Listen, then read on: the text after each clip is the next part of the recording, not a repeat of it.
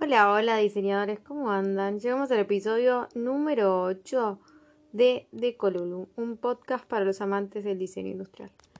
Hoy ya estamos llegando a la recta final de esta primera temporada y vamos a hablar un poco sobre los renderizados. No quiero ser muy larga ni muy repetitiva, pero vamos a hablar un poquito sobre qué es, para qué sirven y algunos tips y consejos como para que puedan tener una idea. Bueno, ¿qué es el renderizado? Es una especie de fotorrealismo de un producto, objeto, puede ser mismo también en arquitectura para un espacio, una casa, edificio.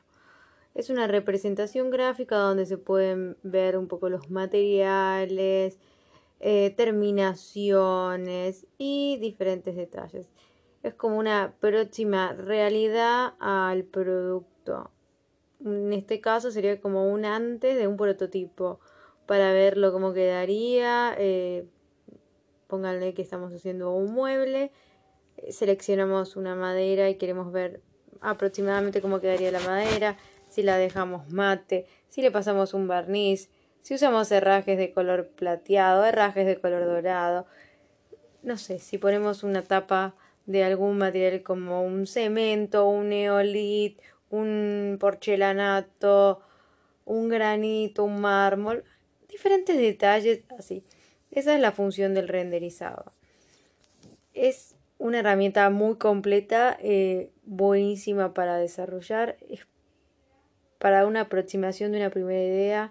Para un cliente es excelente porque le da como un realismo que a veces el dibujo a mano o los planos no lo, no lo dan y es como la parte más divertida para jugar, donde la persona puede verificar y ver y divertirse y entrarse más a la realidad de lo que va a ser el producto una vez que se desarrolle en un primer prototipo.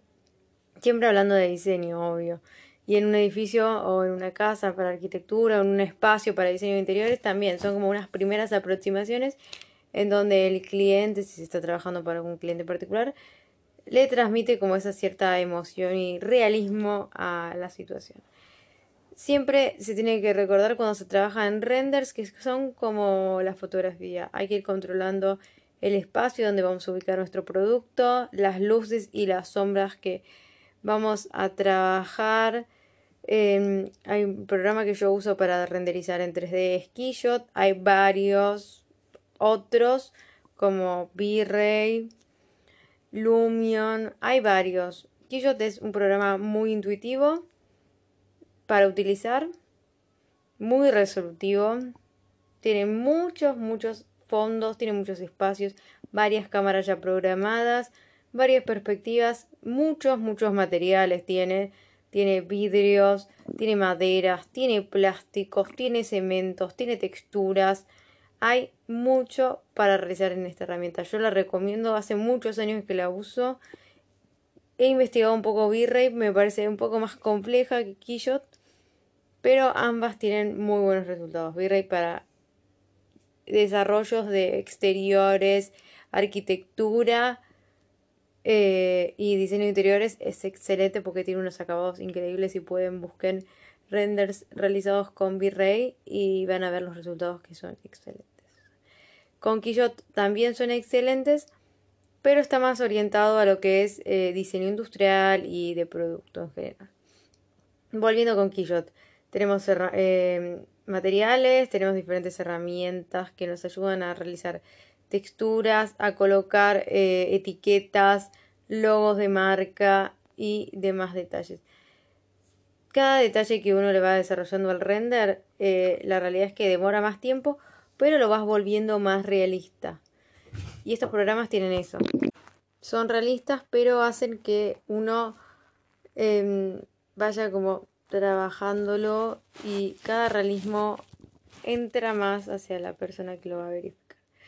Los logos, eh, las marcas, etiquetas, texturas se realizan y se pegan perfectamente en quillos, no hay necesidad de en este caso en Keynote, no hay necesidad de modelarlas ni dibujarlas en algún programa de tres dimensiones. Y eso les da una ventaja increíble porque también puedes ir aplicando la, la luz y la sombra que ya colocaste en el espacio. Es como tener un estudio de fotografía, pero en la misma computadora. Otra ventaja que tiene el Keyshot es que cuando podés hacer eh, como capturas, así lo que serían los renderizados, o se puede hacer mismo un video. Un video del producto a 180 grados, 360, que haga una línea recta que vaya de un punto al otro, vertical, horizontal. Está buenísimo porque se pueden desarrollar un montón de tareas y de actividades. Yo los que les recomiendo es que cuando hagan estos renderizados, primero piensen bien eh, si tienen que presentar una, un panel o tienen que realizar una presentación de producto. Piensen bien cuántos renders van a hacer en cantidad y qué tipo de vistas quieren mostrar, eh, desde qué ángulos, qué detalles, que lo anoten todo bien seccionado en papel, entre lo, lo que más les guste y que ustedes usen. Y después eh, piensen, o sea, usen, ubiquen todos los materiales en cada pieza de su producto. Y luego de eso, fíjense a ver qué eh, fondo y qué cámara les conviene más para mostrar lo que ustedes quieren. Y una vez que ya lo tienen ajustado todo esto, comiencen a buscar las perspectivas o las vistas que quieren y ahí hagan los renders. No hagan eh, renders por hacer porque tarda mucho. La mayoría de las máquinas, las computadoras, se tildan a la hora de utilizar los renderizados. Si quieren hacer otra cosa a la vez, eh, consume un montón de baterías si están en una computadora portátil. Así que les recomiendo que cuando los hagan piensen bien qué quieren hacer, qué quieren mostrar. Obviamente se pueden equivocar y se van a equivocar, a todos nos pasa, pero es un consejo para que ustedes puedan hacerlo. Cuando hagan el video, eso sí, piensen 20 veces antes de hacer el video porque tarda, años tarda, pero qué increíble el resultado. Así que ya saben, cuando hagan los renders, piensen en la compu, no estar haciendo otra actividad para que el rendimiento del render sea mejor. Piensen bien lo que van a hacer y lo que quieren mostrar. Principalmente piensen lo que quieren mostrar. Y luego hagan sus renderizados. Y por último, lo que les quiero dar un consejo es que vayan creándose sus propios materiales.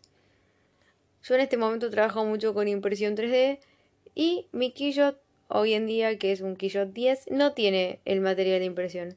Entonces, yo con las texturas y con un material plástico de base que hay en Keyshot, le agrego una textura hice mi material de impresión 3D para que se pueda ver mi pla, el material que yo utilizo, el filamento, se puedan ver la textura del mismo. Entonces yo ya lo dejo guardado ahí en mi carpeta de Keyshot y cuando tengo que hacer mi render ya tengo mi material listo. Si no, cada vez que tengo que utilizar este material tengo que ir volver a armarlo y todo y aunque sea se demora un poco de tiempo. Entonces tratemos de optimizarlo y ya sabemos. Si somos materiales que vamos a usar seguido y continuamente, los armamos ahí en la misma carpeta, podemos editar nuevos materiales, o sea, los eh, materiales originales los podemos editar y los guardamos. Así que bueno, esto es un poco sobre el mundo del renderizado. Hay mucho más para hacer, pero una primera eh, idea y apariencia para mostrarles. Bueno, nos vemos la semana que viene. Les mando un beso. Chau, chau.